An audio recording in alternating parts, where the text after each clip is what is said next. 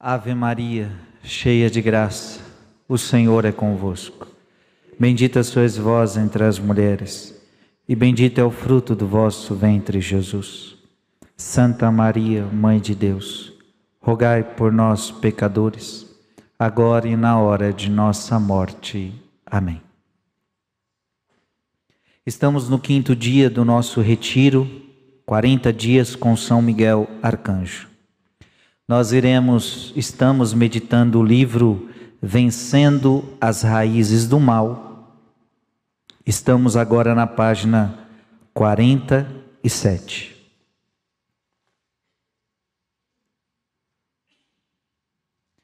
Estamos tratando dos pecados capitais. Já falamos quais pecados capitais? Ira, inveja, luxúria.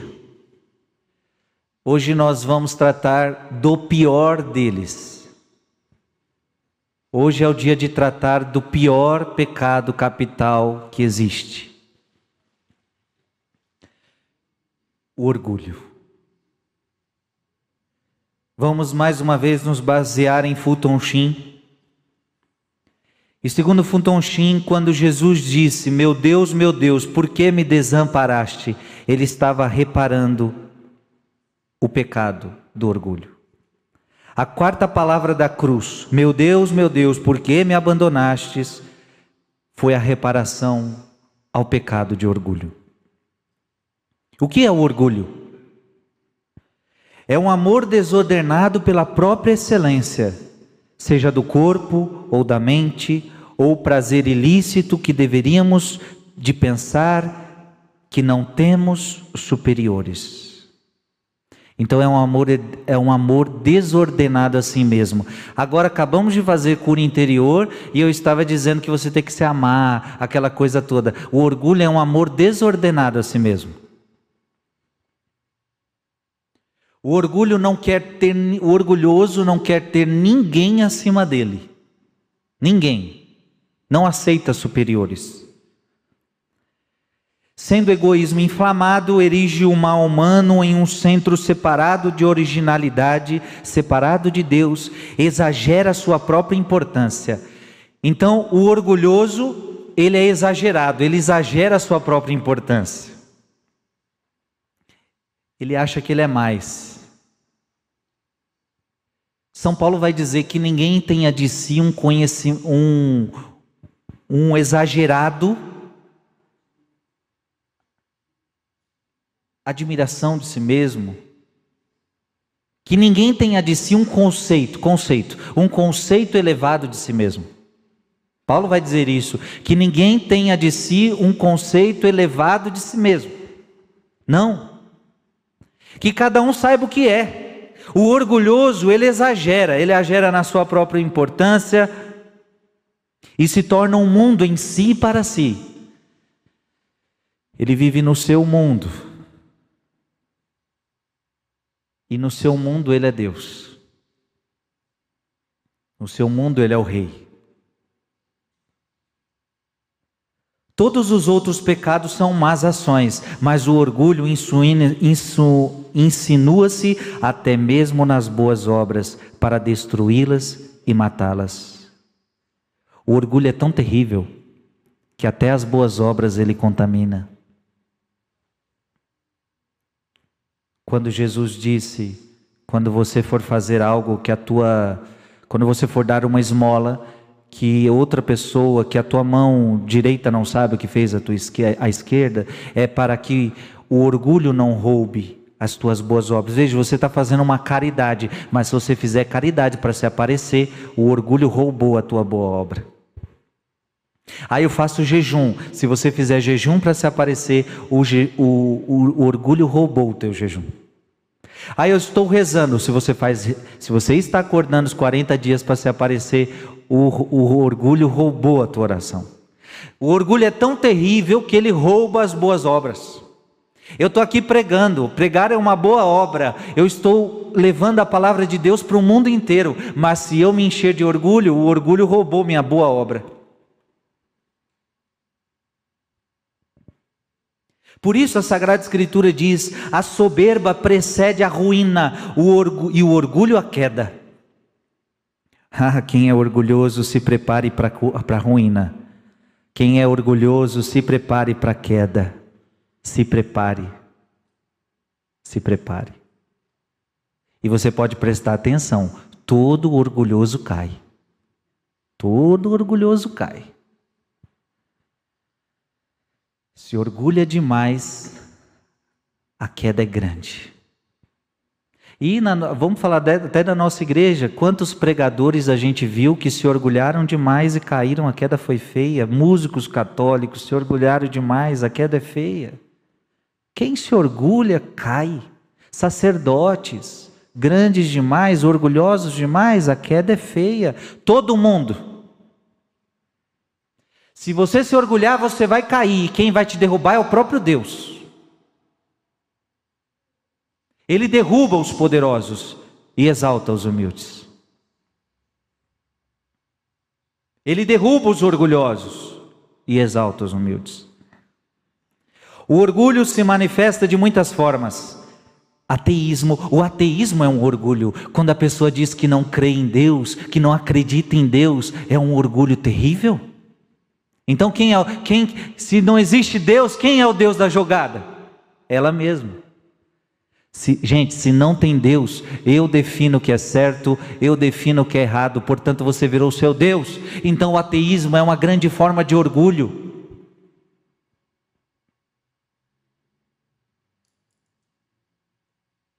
Porque se não tem alguém acima de você, então você é Deus.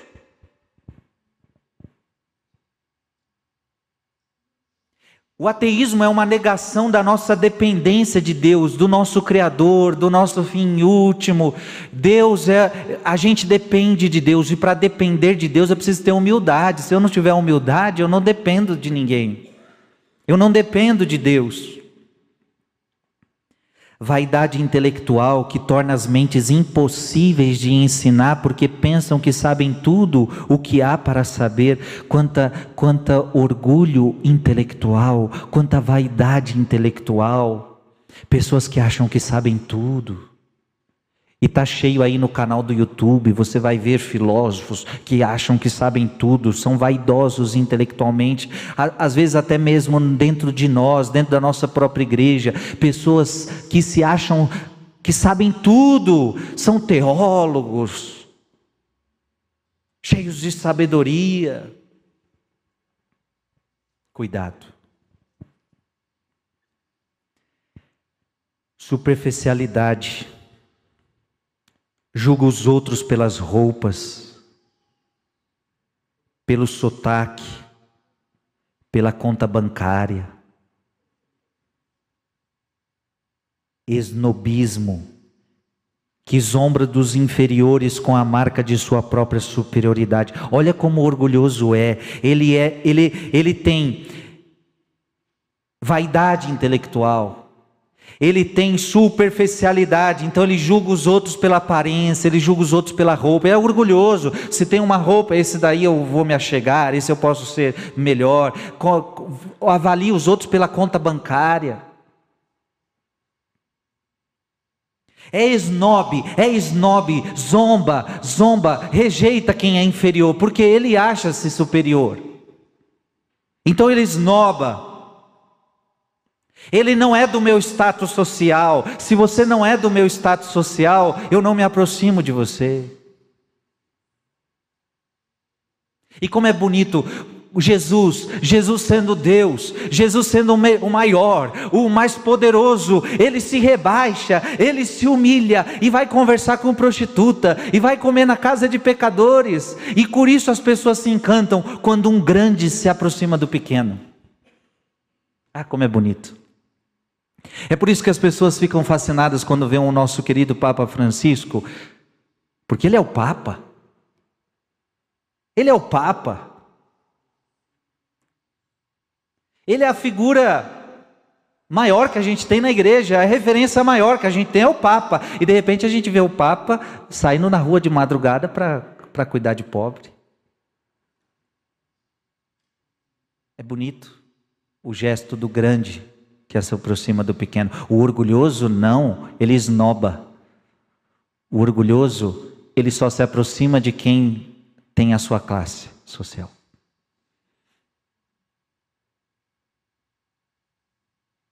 Cuidado, você que tem dinheiro, porque às vezes o dinheiro faz com que você queira se relacionar só com pessoas que tenham o seu poder aquisitivo.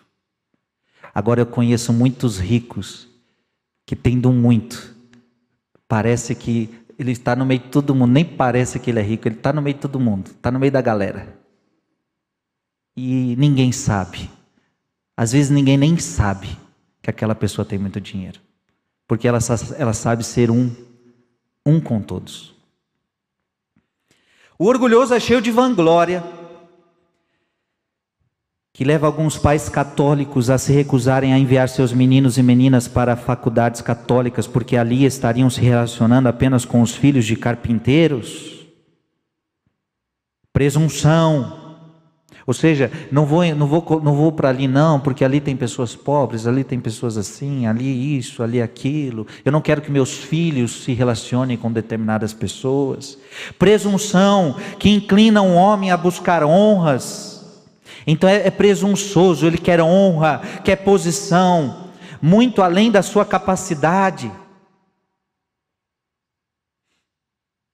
Então ele quer honra,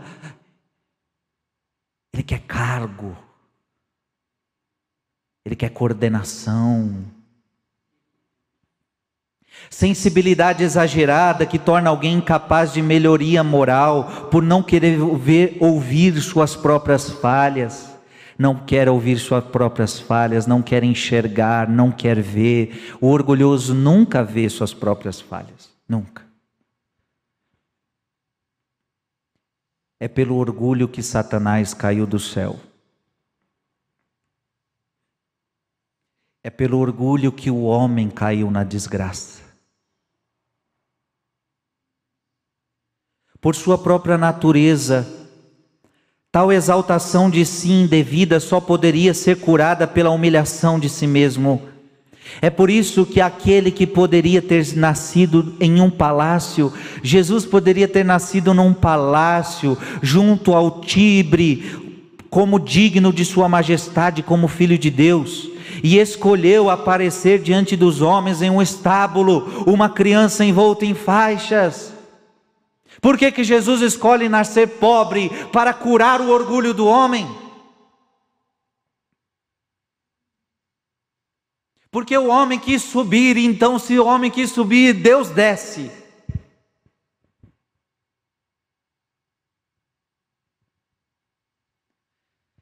A esta humildade, a esta humilde, humildade de seu nascimento foi adicionada a, a sua humilde profissão foi humilde na sua profissão, um carpinteiro em uma aldeia obscura de Nazaré, cujo nome era uma reprovação entre os grandes. Pode vir alguma coisa boa de, de Nazaré? Ele foi para o pior lugar, uma, uma profissão humilde para a sua época. Assim como hoje há aqueles que zombam dos humildes caminhos da vida, também havia aqueles que zombavam de Jesus este não é o filho do carpinteiro, ele era zombado pela sua profissão. Jesus era humilde. Aprendei de mim, que sou manso e humilde de coração. Já vamos começar desde agora. Jesus manso e humilde de coração. Jesus manso e humilde de coração. Jesus manso e humilde de coração. Havia também a humildade de suas ações, pois jamais ele fez um milagre em seu próprio favor, nem mesmo para fornecer um lugar para reclinar a cabeça.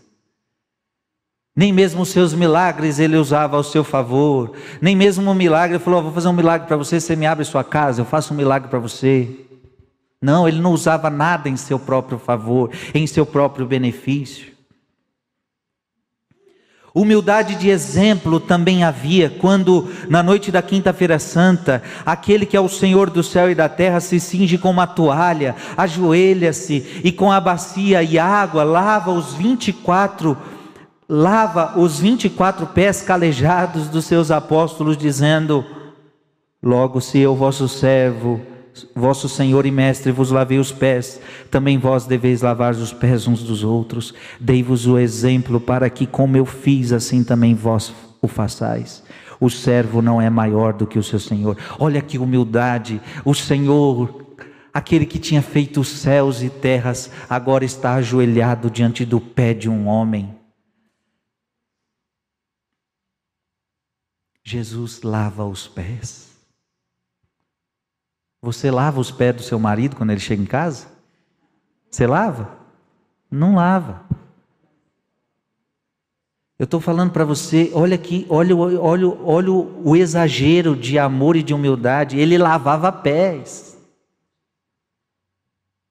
Ele precisava lavar os pés dos seus discípulos? Ele quis, para mostrar exemplo, para dar exemplo de humildade. E ele está dizendo: se eu fiz isso, eu quero que vocês façam. Se eu estou sendo humilde, eu quero que vocês sejam humildes. Desse que você não gosta, você tem que lavar pé dele. Seja mais humilde. Para de ser arrogante. Para de querer que as pessoas sirvam você. É você quem deve servir. Finalmente havia a humildade de preceito. Em verdade eu vos declaro: se não vos transformardes como criancinhas, não entrareis no reino dos céus. Essa era a pregação dele. A pregação dele era uma pregação humilde. Ele não pregava riqueza, ele não pregava ostentação. Desculpa, mas ele não pregava esse evangelho que a gente tem ouvido aí quando a gente liga a televisão, de muitos outros irmãos nossos. Um evangelho ostentação, um evangelho poderoso, um evangelho dos ricos.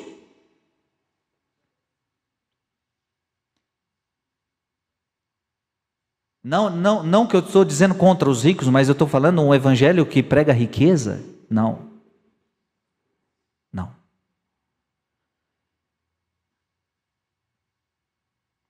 Mas a suprema humilhação de todas foi o tipo de morte que ele escolheu.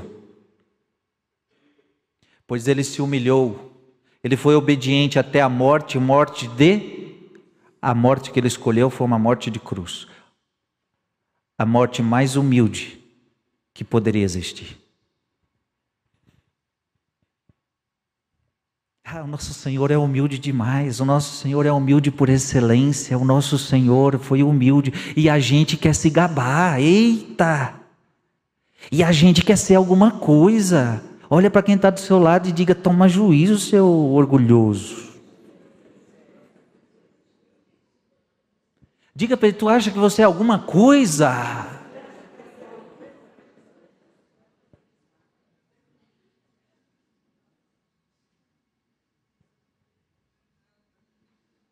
Ao mesmo tempo que você vale muito, você não vale nada. Vale muito porque ele morreu numa cruz por você, é porque você vale muito, mas ao mesmo tempo você não vale nada. Para espiar o falso orgulho da ancestralidade, ele põe de lado o consolo da divindade. Olha que forte isso.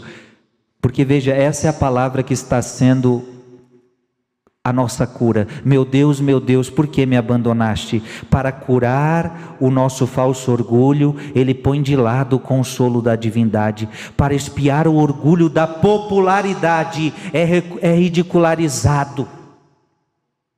Porque o orgulhoso quer ser popular. Para quando amaldiçoado, ele pende numa cruz para espiar o orgulho do esnobismo é colocado na companhia de ladrões para reparar o orgulho das riquezas.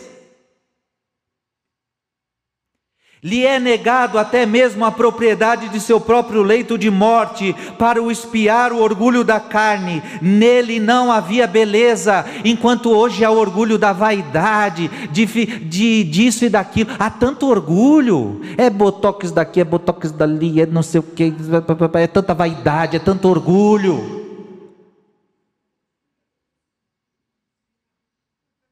Ele morre sem beleza para mostrar que isso não é nada. que a gente fica preso a vaidades dessa vida, vaidade da vaidade, orgulho, orgulho, orgulho. Queremos ser, queremos mostrar, queremos aparecer. Não somos, mas queremos aparecer. Ainda mais com esse negócio de Instagram, Facebook e não sei o que. A gente quer mostrar para os outros o que muitas vezes a gente não é.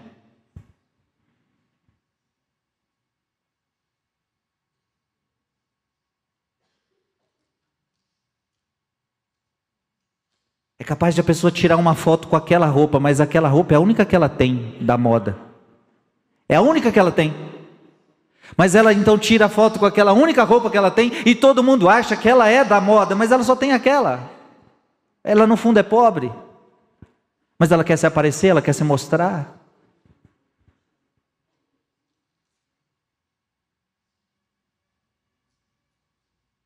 Ou então é, olha o absurdo que a gente chega, olha o absurdo que o mundo chega. Eu tiro uma foto, mas agora eu tenho que mexer na foto, porque eu fiquei feia na foto, eu fiquei feio na foto, então tem que melhorar, então tem que colocar isso, tem que colocar filtro, e tem que aumentar um pouquinho ali, aumenta um pouquinho aqui, e aí parece que eu sou mais imponente.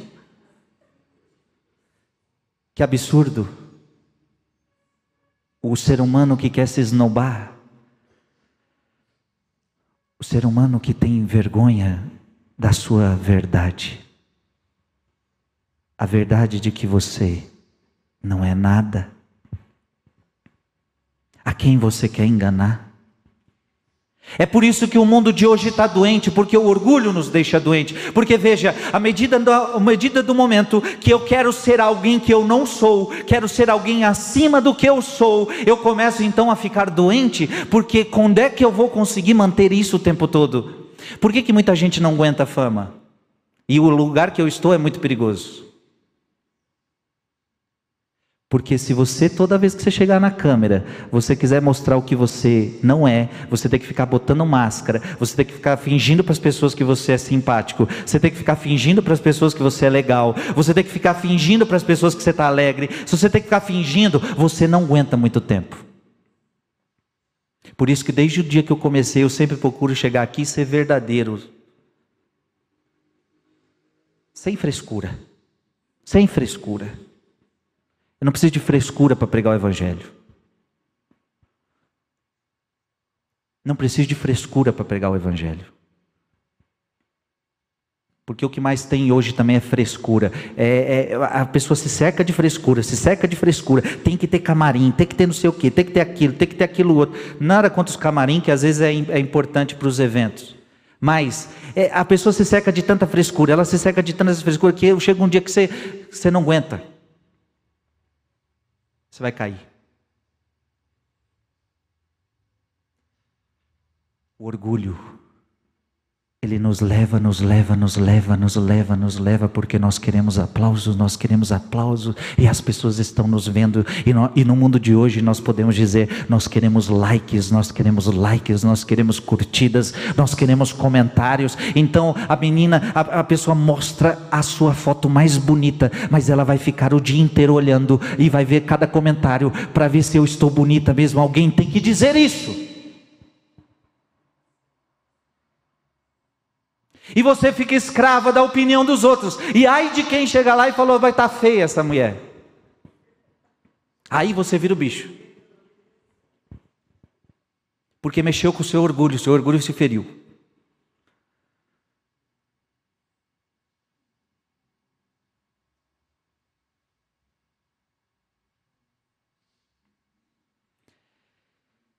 Ah, gente. A gente gosta dos primeiros lugares. Jesus ele fala, ó, senta no último lugar. Porque é muito melhor alguém chegar para você e falar: Você que está lá no último lugar, vem aqui, senta aqui, eu quero que você esteja. Nossa, olha, olha a honra. Você estava no último e você veio para o primeiro. Agora você está no primeiro, eu posso dizer para você: ó, senta lá no último, senta mais para trás, porque aqui você tomou o lugar de alguém. É mais humilhante. Deixa Deus te honrar. Deixa Deus te colocar onde Ele quer e não seja você a querer se colocar em determinado lugar. O orgulhoso ele quer honra, o orgulhoso ele quer pompas, o orgulhoso ele, ele não é chamado por Deus, ele se infiltra. O orgulhoso ele, ele rouba lugares. rouba lugares que não é dele. Para reparar o orgulho daqueles que abandonam a Deus, ou melhor, para espiar o orgulho dos amigos influentes, porque quando eu sou orgulhoso eu quero ter amigos famosos, eu quero ter amigos influentes. Não sou nem muito amigo, mas quero estar do lado, quero estar perto de gente famosa, quero estar perto de gente influente. Jesus, para quebrar esse orgulho dos amigos influentes, ele é esquecido até mesmo pelos seus melhores amigos. Em reparação pelo orgulho de poder, ele se fez fraco, ele se fez abandonado. Para reparar o orgulho daqueles que abandonam a Deus e desistem da fé, ele experimentou o sentimento de estar sem Deus. Que palavras fortes de Futonchim. Seu coração clama no mais triste de todos os clamores: Meu Deus, meu Deus, por que me desamparaste? Mesmo na separação havia união, mas aquelas palavras de desolação foram proferidas para que nunca ficássemos sem consolo. Duas lições emergem desta palavra. Não devemos nos gloriar, pois Deus resiste aos orgulhosos. Primeiro ensinamento: nunca se glorie, Deus vai resistir você. Segundo ensinamento: devemos nos gloriar na humildade, pois ela é a verdade e o caminho para a verdadeira grandeza. O que é humildade? Segundo Teresa, humildade é a verdade. A verdade de quem? A verdade de quem você é. Isso é humildade, é quando a pessoa começa a encontrar-se consigo mesmo, começa a encontrar a sua verdadeira identidade, a sua verdadeira verdade. E a verdadeira a sua verdadeira verdade é que você é um grande pecador. A sua verdadeira verdade é que você é um grande pecador, miserável, cheio de defeitos. Isso é a sua verdade. Estou mentindo? Você pode fazer essa cara de santo para mim, mas você não é isso aí. Eu posso dizer como Jesus disse para os fariseus: sepulcro caiado. Por fora você é bonitinho, cabelo penteado, cheiroso, mas por dentro é tudo podre, cheio de podridão, cheio de orgulho, vaidade, inveja, mentira. Todos nós temos pecado dentro de nós.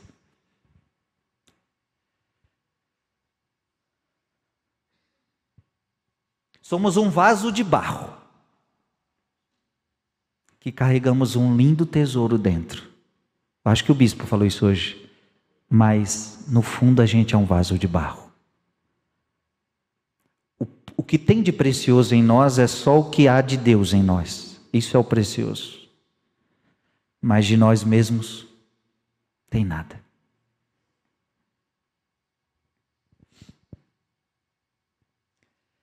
Por que nos orgulhar? São Paulo nos lembra: o que há de superior em ti? O que é que você tem que você não recebeu? Por que é que você orgulha? Ah, eu canto bem. Ah, você canta bem porque Deus te deu essa voz para você cantar, mas então não vem de você. Você prega bem? Não, mas não veio de você. Você cozinha bem, mas essa, esse dom de cozinhar não veio de você. O que, que você faz bem que você não recebeu de Deus? Por que, e se você recebeu de Deus, por que, que você se gloria? É nossa voz, nossa riqueza, nossa beleza, nossos talentos dos quais nos orgulhamos? Tem gente que recebeu riqueza de Deus. Tem gente que recebeu riqueza de Deus. E, e, tem pessoas que com a riqueza pode fazer muito bem à humanidade. Tem pessoas que receberam beleza. Tem uns que não receberam tanto. Mas tem uns que receberam de, de um monte. Sim ou não? Tem umas pessoas que você olha assim e fala: Meu Deus do céu, isso aí é bonita demais, é bonito demais. É, é o dom que ela tem. Agora, qual o dom que ela tem que ela não recebeu de Deus?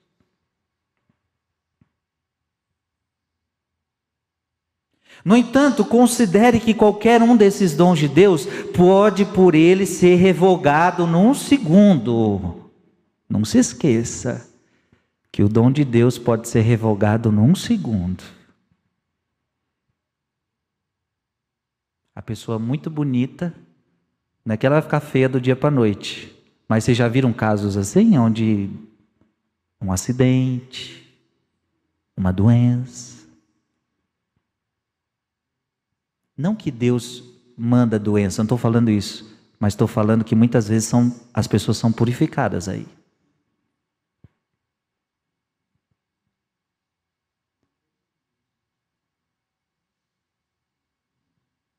No entanto, considerem qualquer um desses dons de Deus, pode por ele ser revogado num segundo. Do ponto de vista material, valemos muito pouco. Valemos muito pouco. Deus resiste aos soberbos. O fariseu que elogiou suas boas obras na frente do templo foi condenado. O pobre publicano nos fundos do templo que se dizia pecador e batia no peito dizendo perdão, foi para casa justificado. As prostitutas e os publicanos conscientes de seus pecados entraram no reino dos céus. E os escribas e os fariseus antes dos escribas e fariseus que estão conscientes de sua justiça. Os humildes estão entrando no céu. Quando Jesus sobe naquele monte, eu tive a graça de ir lá na Terra Santa, subir naquele monte do, das bem-aventuranças. E eu fiquei imaginando, quando estava lá, aquela coisa linda, Jesus sobe no Monte das Oliveiras, no Monte das Bem-aventuranças, e diz: Bem-aventurados vocês que são pobres, porque de vocês é o reino dos céus. Jesus estava querendo dizer: bem-aventurados vocês que são humildes, porque de vocês é o reino dos céus. Nenhum orgulhoso vai entrar no céu.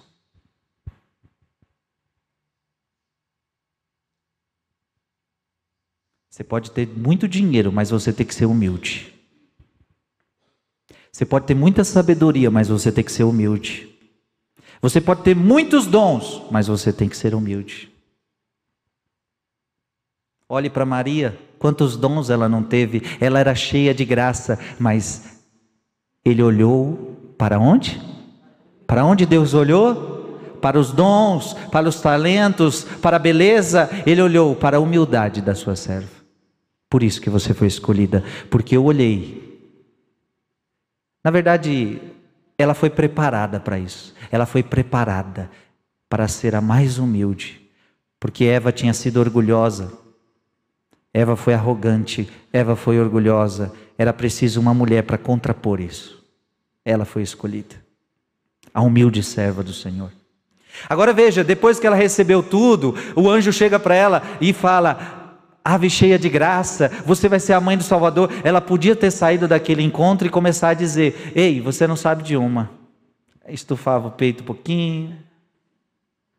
O anjo me chamou de cheia de graça. Você nunca ouviu isso na sua vida. Você nunca vai ouvir. E vou dizer mais. Ele diz que eu, sabe aquele Messias que todo mundo fala durante anos que vai chegar? Pois é, eu fui escolhida. Nunca. Nunca agiu assim. Sempre humilde, escondida.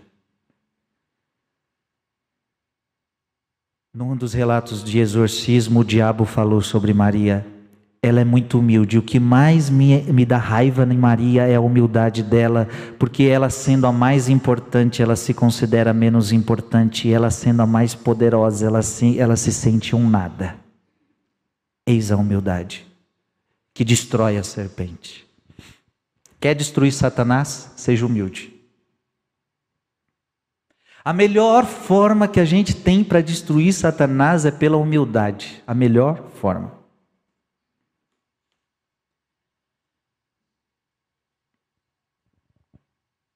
Ao Pai Celeste agradou ocultar aos, dos intelectuais sua sabedoria e revelá-la aos simples. Pai, Senhor do céu e da terra, eu te dou graças porque escondestes essas coisas aos sábios e inteligentes e as revelastes aos pequeninos. Certifico-me de que qualquer, que qualquer um que tenha tido a experiência com os orgulhosos dará testemunho da veracidade desta afirmação, se minha própria salvação eterna estivesse condicionada a salvar a alma de um homem sábio que se orgulhava do seu aprendizado, ou sem moralmente mais corruptos das ruas, eu deveria escolher a tarefa mais fácil de, de converter os cem. Nada é mais difícil de conquistar em todo o mundo do que o orgulho, o orgulho intelectual. Eu dizia isso ontem. Me dê várias pessoas que têm o pecado da luxúria, e é muito mais fácil de converter um luxurioso do que um orgulhoso. É mais fácil converter 100 pessoas luxuriosas do que converter um orgulhoso. Se os navios de guerra pudessem ser revestidos com orgulho, ao invés de revestidos com blindagem, nenhum projétil jamais poderia perfurá-los. Pode-se facilmente entender este raciocínio, afinal, se um homem pensa que sabe tudo, nada mais lhe resta para conhecer, isto é, nem mesmo Deus pode dizer-lhe qualquer coisa. Se a alma está cheia até a borda com o ego, não há lugar para Deus. Se um recipiente estiver cheio d'água, não pode ser preenchido com óleo ao mesmo tempo. Assim é com a alma. Deus pode dar sua verdade e vida somente àqueles que se esvaziam de si mesmos. Devemos criar um vácuo em nossas próprias almas a fim de dar espaço para a graça. Você está entendendo? Isso é humildade, é dar espaço para Deus, é se esvaziar. Diga comigo: humildade é se esvaziar. Então é kenosis, é o esvaziamento, é o esvaziamento, se esvaziar para que Deus cresça em você, para que Deus te encha. É o que aconteceu com João Batista, é diminuir para que ele cresça. Diminua, menos de você, menos de você, menos de você e mais de Deus. Ah, Francisco de Assis. Ele cada dia se esvaziava mais, se esvaziava mais, se esvaziava mais. E cada vez mais Deus ia crescendo nele. A tal ponto que Francisco, numa quaresma de São Miguel, viu? Para quem não sabe, numa quaresma de São Miguel, que a quaresma de São Miguel é, é, é a inspiração de São Francisco. Ele recebeu os estigmas de Cristo. Cinco. Ficou parecido com o Mestre, até no seu próprio corpo. Diz um irmão, você acredite se quiser ou não, não é obrigado a acreditar, mas diz a história que um dos seus irmãos teve uma visão e que Francisco de Assis tinha herdado o trono que Lúcifer tinha deixado no céu, o grande anjo, o maior anjo do céu. O, o, o trono que Lúcifer deixou pelo orgulho, Francisco conquistou pela humildade. Portanto, devemos criar um vácuo em nossas próprias almas a fim de abrir espaço para a graça. O bem que realizamos não é pela nossa própria ação, mas pela pressão espiritual da graça de Deus. Tudo que temos que fazer é criar um vácuo, criarmos-nos como nada, e imediatamente Deus enche a alma com poder e vontade. Você está entendendo? Você tem que criar o vácuo, você tem que se esvaziar, e Deus vai agir com a graça dele na sua vida. Se tem muito de você, se não tem o vácuo, Deus não te enche. Quanto mais alto o edifício, mais profunda será a fundação. Quanto maior a virtude, maior a humildade.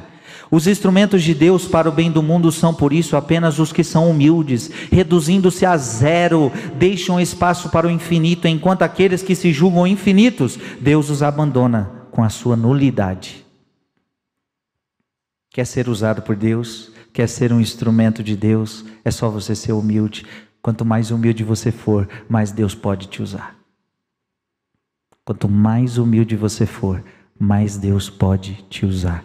Quanto mais nariz empinado você for, menos Deus consegue te usar.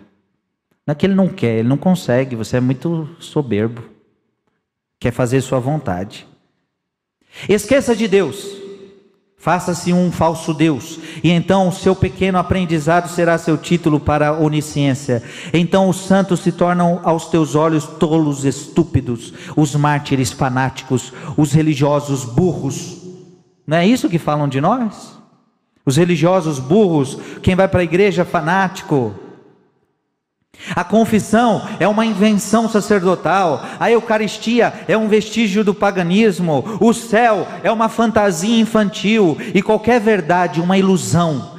Deve ser maravilhoso saber tanto, mas deve ser terrível descobrir que no fim das contas, na verdade, se sabe muito pouco. Você vai ver, tem um monte de doutorzinho aí na internet. Céu? Céu não existe não. Olha, ele sabe de tudo, ele sabe até que o céu não existe. Como vai ser bonito, como vai ser, na verdade, duro para essa pessoa um dia saber que ela não sabia nada. a gente não sabe nada. O que a gente sabe é porque Deus falou para a gente. Se eu estou aqui falando um monte de coisa para vocês, a gente fala, ai, a gente fala tanta coisa, a gente fala, fala, a, a gente sabe de, de tudo isso só porque ele falou, porque senão gente não sabia de nada. Sabia de nada. Sem a Bíblia, a humanidade estaria numa ignorância total, hein? Porque é a Bíblia que trouxe grandes revelações, a palavra de Deus. A segunda lição a ser extraída dessa quarta palavra da cruz é que a humildade é a verdade. A humildade não é a subestimação de nossos talentos, dons ou poderes, nem é o seu exagero. A humildade é a verdade, ou o reconhecimento dos dons como dádivas e também das faltas como faltas. Amém? Diga comigo: humildade é verdade. Então, se você tem dom, você vai reconhecer que você recebeu de Deus. Amém? E se você tem pecado, você vai reconhecer seus pecados. Isso é humildade. Humildade é dependência de Deus. Você é dependente dele para tudo. Assim como o orgulhoso é independente dele. Foi esse sentimento de independência ou de estar sem Deus que arrancou do coração de nosso Senhor na cruz este lamentável grito de abandono: Meu Deus, meu Deus, por que me desamparaste? A alma, a alma humilde, consciente de sua dependência de Deus, é sempre a alma agradecida. Quantos cantores, oradores, músicos, atores, médicos, professores, pensam em agradecer a Deus pelos talentos especiais que se tornaram destacados em sua profissão, será que nós agradecemos a Deus os talentos que Ele nos deu? Dez leprosos que foram purificados, apenas um voltou para dar graças. Não foram dez os purificados? Onde estão os outros nove? Isto provavelmente representa a proporção dos ingratos que não agradecem porque não são humildes.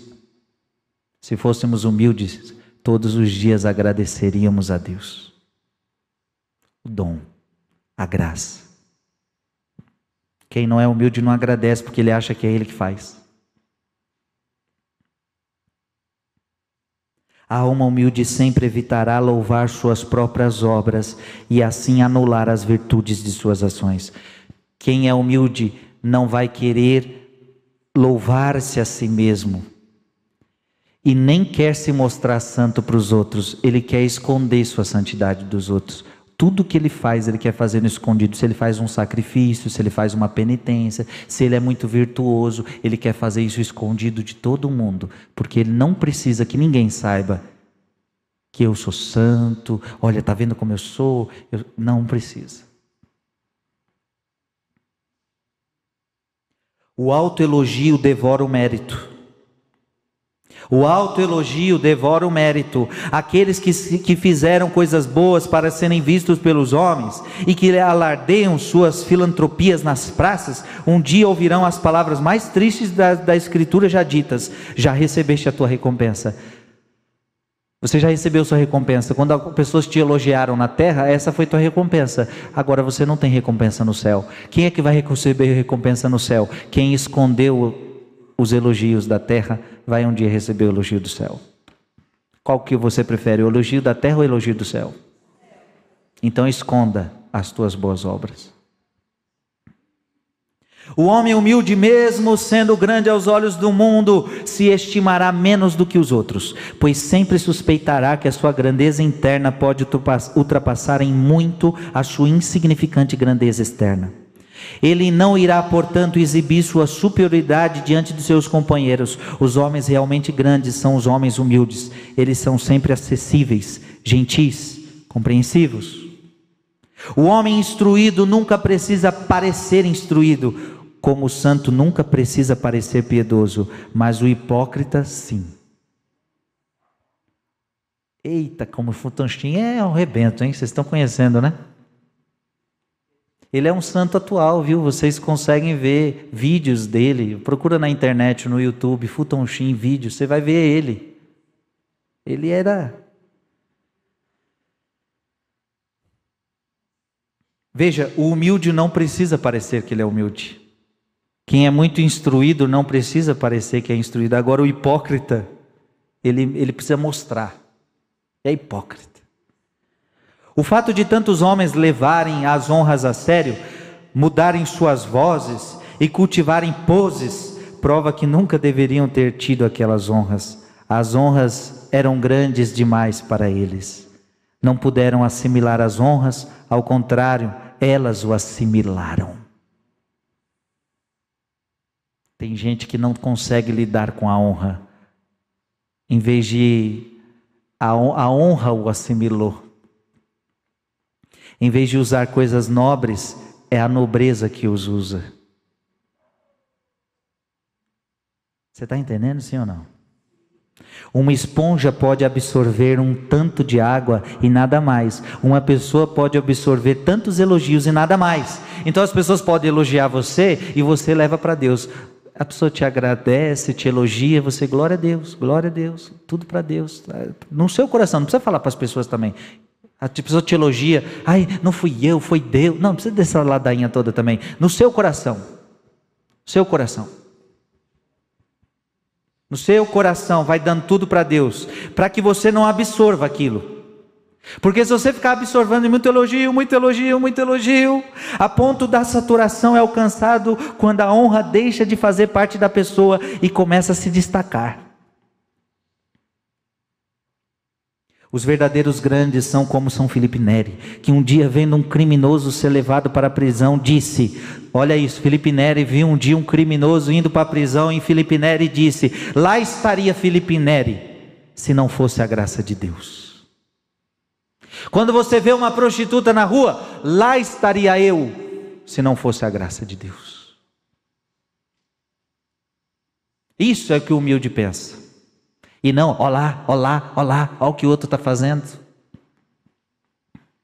Suponhamos que começamos a ser humildes e estivéssemos os outros não menos que a nós mesmos, e estimássemos os outros não menos que a nós mesmos. Suponhamos que nos feriram com as flechas caluniosas, respondamos: Pai, perdoa, porque quem é humilde perdoa. Suponhamos que aqueles que nos classificaram como ladrões, tirássemos o melhor da situação e os convertêssemos dizendo: Hoje o paraíso. Suponha que daqueles que nos envergonharam diante dos parentes, como Jesus foi envergonhado diante de sua mãe, façamos um novo amigo para a Mãe Celestial: Eis o teu filho. Suponhamos que diante daqueles que estão debaixo de nós em dignidade moral, nos humilhássemos e lhe pedíssemos de beber, eu tenho sede. Suponhamos que começássemos a ser verdadeiros e nos estimássemos em nosso real valor se fizéssemos essas coisas por um, apenas uma hora, revol, revolucionaríamos completamente o mundo.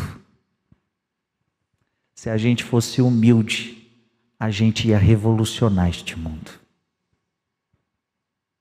Eu posso dizer que o mundo está precisando de pessoas mais humildes, menos soberbas.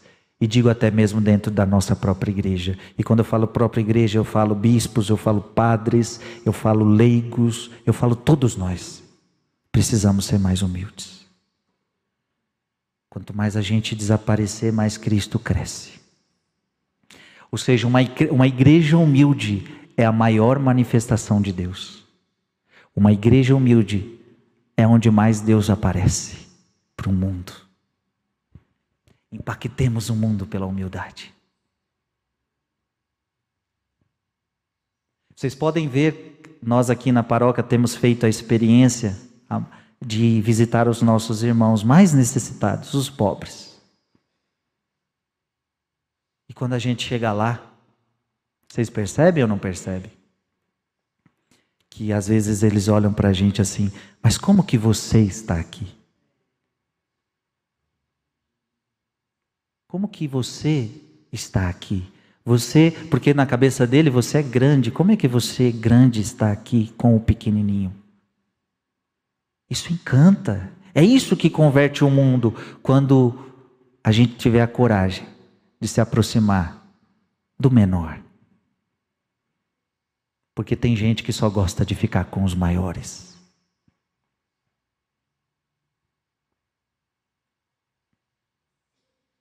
Eu, se eu chamar, ó, presta atenção. Se eu chamar você, ligar para você e falar que, olha, eu consegui o acesso para você estar com aquela pessoa que você mais gosta, aquela pessoa famosa, conhecida, na hora. Onde que é? Qual é o horário? Eu deixo tudo aqui e vou. Porque eu amo essa pessoa, eu quero estar com ela, eu sigo ela e não sei o que, gosto dela. Deixo tudo e vou. Aí eu ligo para você: tem missão de rua, vamos visitar os pobres, dar comida para os pobres. É sexta-feira à noite agora. Ah, eu não posso porque eu tenho um monte de compromisso. Eu estou chegando tarde do trabalho, não sei o que, não sei o que. É assim ou não é? Agora fala que o Papa vai querer falar com você, se você não larga tudo e vai ver o Papa. Por que fazemos isso? Porque nós não somos humildes.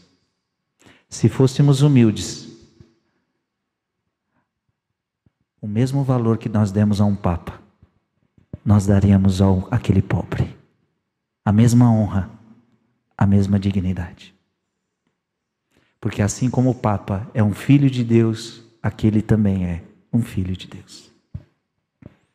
Deus não faz acepção de pessoas. Para nós, este é, é grande, é tudo a mesma merda. É tudo a mesma merda. Eu e você. Ah, o Frei Gilson é famoso. Não, eu sou a mesma merda que você. Desculpa falar merda. É, eu estou falando, eu estou usando a expressão de Paulo. Somos esterco. Considero tudo como esterco. Somos tudo nada.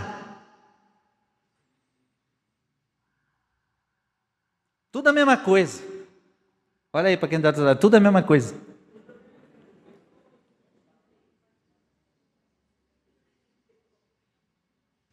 Tudo a mesma coisa.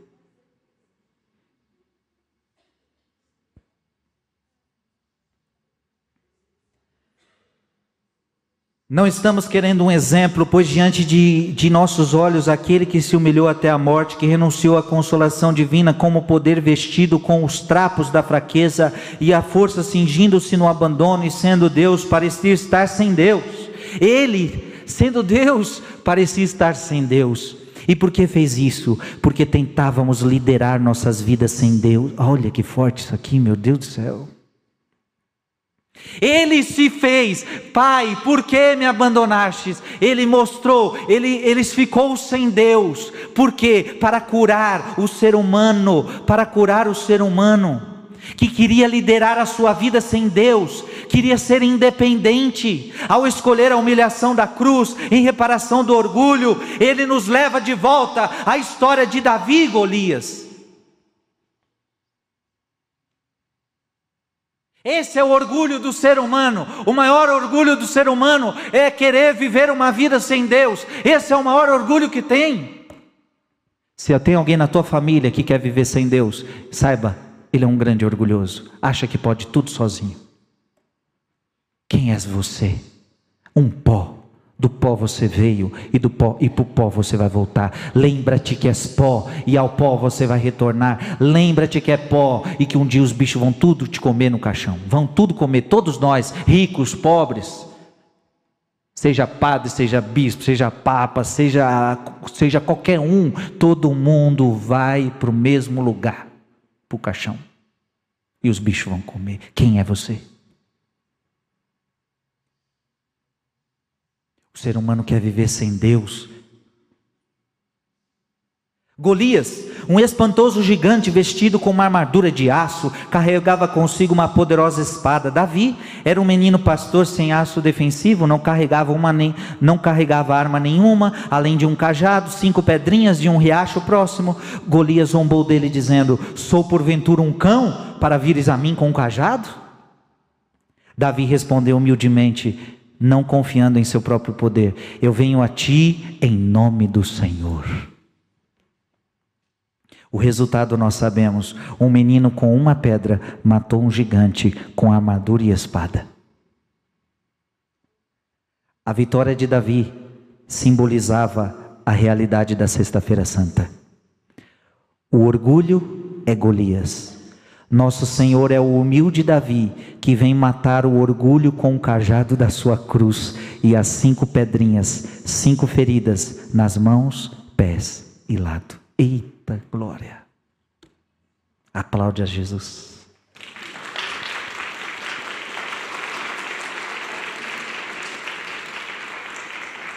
Não é isso que a Bíblia fala? O filho de Davi?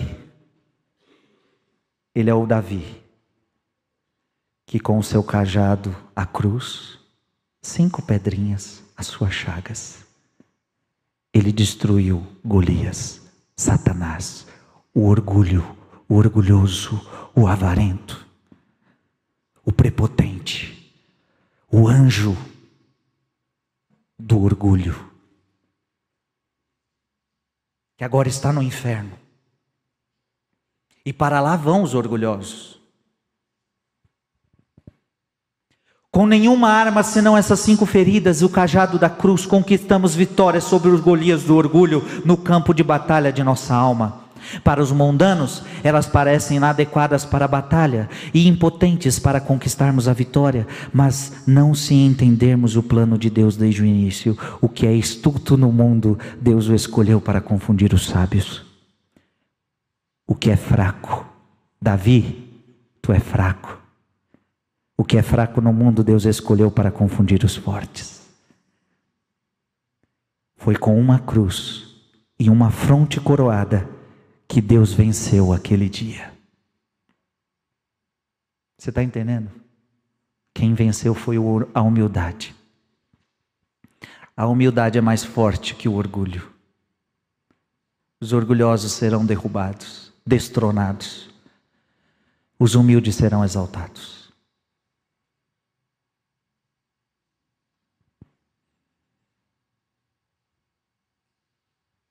Amém?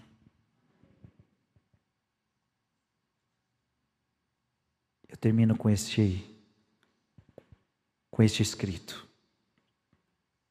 Ó boca ferida, ó fronte coroada de espinhos, ó cálice de todas as misérias comuns, tu por nossa causa, que não o amamos, nasceste, uma agonia de séculos sem fim. E nós éramos vaidosos, ignorantes, nem sabíamos que quando apunhalamos teu coração, foram nossos próprios corações reais que atravessamos. Sendo nós mesmos os semeadores e as sementes, a noite que cobre e as luzes que se apagam, a lança que penetra e o lado que sangra, os lábios traindo e a vida traída, as profundezas se acalmam, a lua descansa, mas nós, senhores do mundo natural, ainda não somos nossos próprios inimigos terríveis. Não, não. Somos apenas crucificados.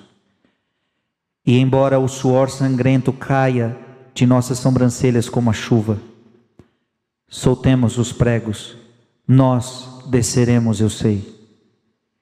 Estanquem as feridas avermelhadas, não seremos sãos novamente não precisamos de uma vara carregada de sopo. Aquele que é puramente humano, que é semelhante a Deus, aquele que é Deus.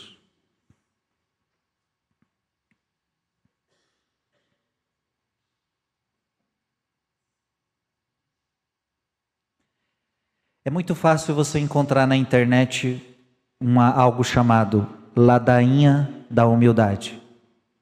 Reza essa ladainha porque ali você vai suplicar o dom da humildade. E você vai entender com esta ladainha o que é humildade. Que Deus nos ajude a sermos mais humildes.